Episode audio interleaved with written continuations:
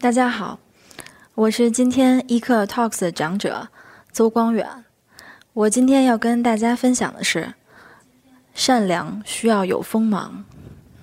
无论是西方还是东方，我想大家都认为没有永远的朋友，只有永远的利益。这句话很多人都是这么这么认同的。那么我只能说，这样的时代和社会是可怕的。这个时代和社会的人是可悲的，因为我认为人缺少了善良，其实就缺少了美好。道德贬值，感情麻木，这这就是社会消亡的信号和底线。面对这样的社会，我觉得我们应该要做点什么，早点醒悟。早就有这样的理论。我我我忘记是呃它的出处了，但是我想我们可以借鉴一下。贵上极，则反贱；贱下极，则反贵。贵出入粪土，贱取如珠玉。水则资车，旱则资舟。作为一个人，无论社会发展的如何好不好，别人怎么样，呃，首先要做的就是做好自己。勿忘初心，坚守内心的善。我想，一个充满善的社会，呃，还会不好吗？最近看看朋友圈，嗯，有一段名言刷屏了，这爱默生非常有名的一段名言，它叫做“就是你的善良必须要有点锋芒，否则等于零。”嗯，所以在此，我想跟大家分享一个故事，啊，我相信大家都知道。呃，西晋三杨，其中有一个啊，杨俊、杨尧啊、杨继啊，其中有一个叫杨尧的，嗯，我想大家都知道，就非常非常有名的一个一个朝臣。对，他的哥哥有两个女儿，先后都当了皇后。嗯，当到了第二个侄女做皇后的时候，杨尧就来找这个晋武帝，他说。哎呀，这个陛下，我求你点事儿呗。然后晋武帝说：“有事儿说。”杨瑶杨瑶说：“给我下个旨吧。嗯，如果以后我的侄女儿闯出来什么祸，您别追究我，别株连。”然后晋武帝很诧异，说：“说你这是说什么呀？说你自己的亲戚。”然后杨瑶很坚持说：“您一定啊，要要要给我下一旨，我是认真的。我太了解这俩侄女了。”他们是属于这种一味的迁就，但是不讲是非，把自己最把自己的愚蠢当成是善良，就是这类人是天生的祸根祸苗啊！如果说他真的当上了皇后，那肯定是会惹下大祸的。所以，陛下，你今天务必要答应我啊！然后又。呃，祈求了这个晋武帝很久，好，晋武帝被他缠不过，真的真的写了写了圣旨，让让大臣作证，将这个圣旨收藏在了太庙当中。果不其然，不久真的出事儿了，晋武帝立了自己的儿子司马衷为太子，就是有名的那个亡国皇帝，太子妃叫贾南凤。贾南凤，嗯，可能大家不是很听的，并不是很多。她是中国历史上有名的最胖、最黑、最丑、最心狠手辣的太子妃之一啊。起由是什么呢？是太子太子司马衷的，他的他他让一个宫女怀孕了，然后藏也没藏住，结果被他的太子妃贾南凤发现。然后怒了，这个太子妃直接是贾南凤，她把这个宫女直接剖腹，用非常残暴的方式去把这个宫女杀死了。贾南凤的这个残暴的这种暴行吓坏了晋武帝，然后他当即就宣旨说，啊，说要囚禁这个贾南凤，在这个金庸城里要废了贾南凤的这个太子妃，因为他想残暴的人，呃，将来肯定会。出一些后续的问题，但是这个时候，皇后跳出来了，就是杨瑶的侄女儿，她跳出来了。她说，她反对晋武帝废贾南凤太子妃位，人她就开始劝这个晋武帝说，人家姑娘费了那么大的劲儿，啊，这么努力才当上太子妃，这个嗯，不就是这个丫鬟怀了孕，这这不是什么事儿。然后说，那个你为了这点事儿就废了她，你的仁慈在哪儿？你的善良在哪儿？你不能这么做，一个明君是不能这样做的。所以让杨皇后这么一搅和，贾南凤的太子妃就保住了。不久，晋武帝也死了，然后杨皇后这个晋升为了太后，她傻儿子那个司马衷继位。贾南凤成了皇后，这个果不其然，这个狠女人贾南凤当上了皇后之后，她就立即放开手脚，回报了杨太后释放她出金庸城，保住她太子妃位的恩德。贾南凤招兵入京，将杨太后囚于金庸城，不给水米，活活饿死，然后乱兵血屠太后满门，又追杀杨太后的叔叔杨瑶。当乱兵去。屠杀他的族人的时候，杨瑶疯了一样的去说：“说诸位，我早就知道我那个蠢侄女会弄出这个事儿，所以啊，我求了这个先帝写了圣旨，如就是如果说我侄女惹出事儿来，不能连累我，不信我带你们去看看圣旨。可是这乱兵哪会听杨瑶胡说呀？这直接呵斥道：你这人真没劲儿！我不就是给你一刀的事儿吗？你有点勇气。”一刀砍下，杨瑶伏地毙命。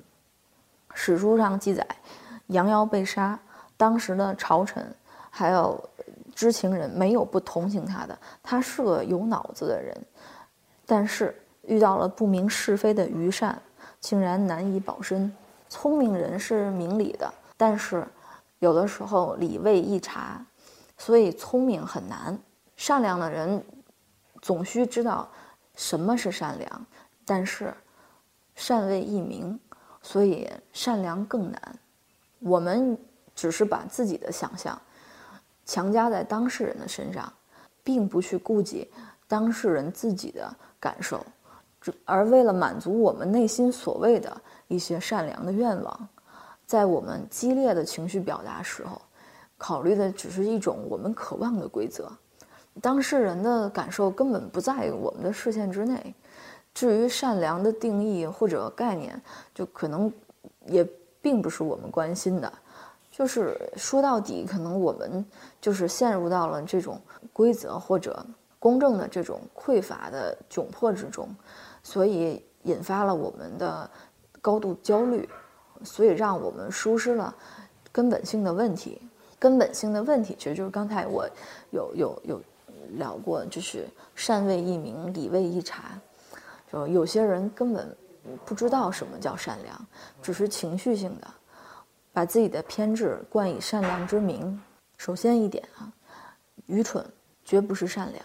比如之前有有发生过的啊，有人把这个为了以放生为名，买了很多的陆龟，然后将这些陆龟抛到了江中，然后想要去让他们放生。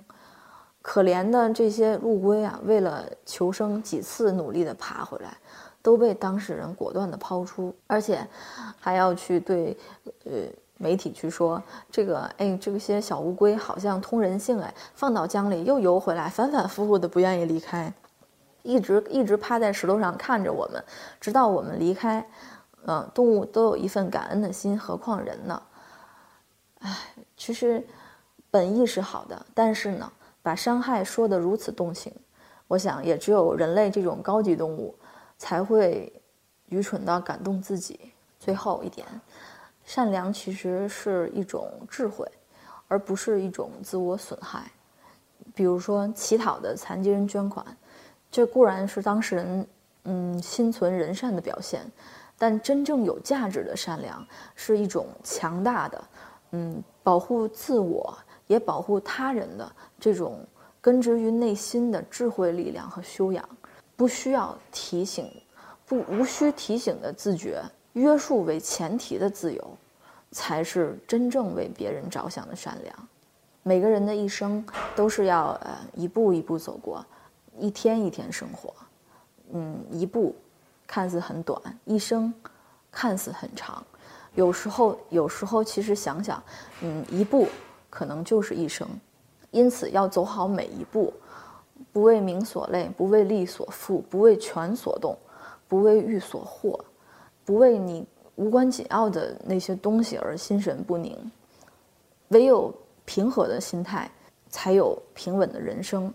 最近总总在读一些佛家的一些书籍，然后佛家其实讲很多时候强调的是啊因果关系，嗯，凡事皆有因，有因必有果啊，果报是必然。按照这一种理论观点，那是不是可以得出这样的结论，就是嗯，今天你所做的一切，明天都会以不同的方式呈现，每个人的明天。都要做好为今天买单的准备，听起来好像很复杂，但是实际上很简单。我觉得就是，就是要为自己所做的一切负责任。人在就是人人们就是有就是很多人都在说的一个特别浅显的道理，其实就是，就是人在做天在看，要行善，坏事千万不能干。就是我觉得这就是可能非常通俗，但是又很浅显的、很浅显的道理。之前就看过一个非常有名的一段话，这就是端正者从忍辱中来，贫穷者从枪贪中来，高位者从礼拜中来，下贱者从骄慢中来，暗哑者从诽谤中来，盲聋者从不信中来。长寿者从慈悲中来，短命者从杀生中来，诸事不惧者从破戒中来，六根具足者从持戒中来。我觉得这这个就是就是一个非常浅显的道理，就跟刚才在说的一样。我觉得，嗯，人的一生其实很短很短，短到其实想想只有三天啊，就是跟。我记得赵本山和宋丹丹的小品演过的故事其实是一样的，就是可能昨天、今天和明天，人的一生真的短到就只有这三天。成功的人是可能用辉煌的人生去告诉我们，嗯，勿忘昨天的艰难，无愧今天的时光，不负明天的梦想，才有可能成就你自己的光彩人生。人的一生很难。难的是，你需要面对的困难太多，你需要面对的诱惑太多，你需要面对的事情太多，你你要面对的挑战太多。所谓柴米油盐油盐扯不断，你理还乱。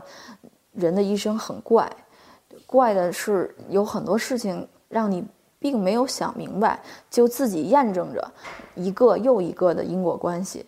凡事皆有因，有因必有果。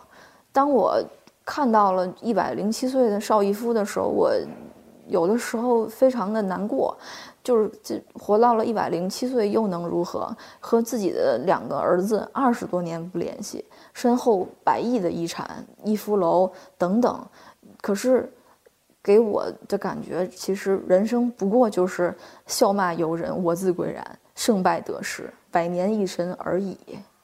人的一生很累。累的是关注的东西太多，回头看一看我们，我们的今天，似乎总是活在一个呃抱怨啊、怨天尤人的世界里，总认为自己其实是很有能力的，是千里马。抱怨其实我身边没有伯乐，难道就是我就真的是，难道真的是是千里马常有而而伯乐常无吗？就是很多总总是很多朋友都认为自己其实没有问题，而是社会缺少这个那个，没有机会。其实真的是这样吗？其实不是。